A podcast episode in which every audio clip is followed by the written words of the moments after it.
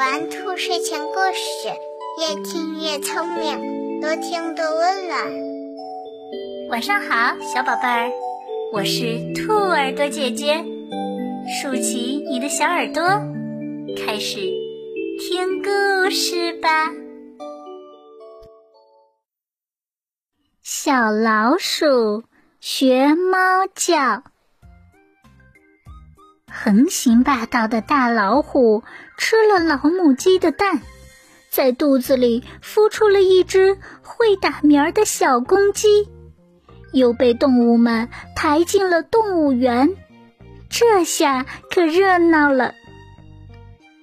可是，大老虎的好朋友小老鼠一脸的不高兴。小老鼠听说老母鸡还有个微型遥控器，一按，老虎的肚子就可以不叫，就想向老母鸡要来送给大老虎。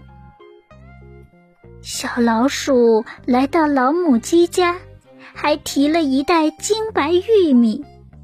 他说：“母鸡大婶您好啊。”老母鸡。特别讨厌小老鼠，爱答不理地说：“小老鼠，你有什么事儿吗？”啊，其实也算不上什么事儿，就是我家的电视机有了毛病，听说您有个什么遥控器，想借用一下，很快就还您。老母鸡想，电视机坏了。哪有用遥控器修的？他知道小老鼠没安好心，就说：“好吧，我给你去拿，你先吃点花生米。”说着，把盛着五粒花生米的一个小碟子放在小老鼠的面前。小老鼠一见花生米，口水都流出来了。等老母鸡一转身。便把五粒花生米都扔进了嘴里。咦，怎么有猫叫？小老鼠吓得一下子从椅子上跌了下来。小老鼠赶快藏到门后，想看看猫在哪里。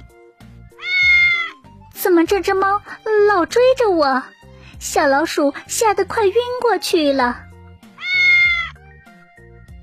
这回小老鼠听清了，是自己肚子里在叫。该死的，怎么猫钻进了我的肚子？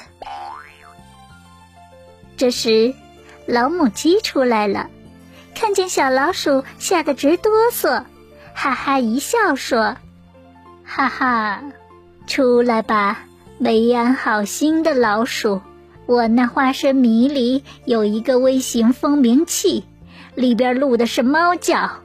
你没安好心，想把遥控器送给大老虎。你看，这就是遥控器，能管住大老虎肚子里的鸡，也能管住你肚子里的猫。可是你永远也别想得到它。拿着你这袋偷来的玉米，快滚吧！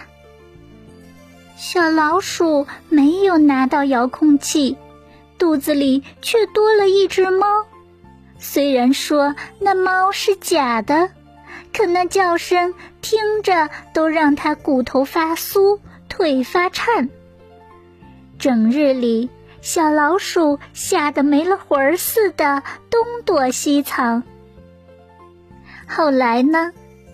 有的说它得了神经病。有的说他饿死了，反正从那以后，谁都没有再见到过那只小老鼠。可见坏人绞尽脑汁，终究落得个搬起石头砸自己脚的下场。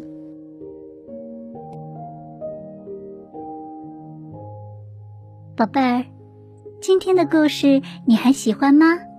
不要忘了让爸爸妈妈点击上方的订阅哟，这样就可以每天晚上都听到兔耳朵姐姐的故事了。睡觉时间到了，让我们明晚再见。晚安。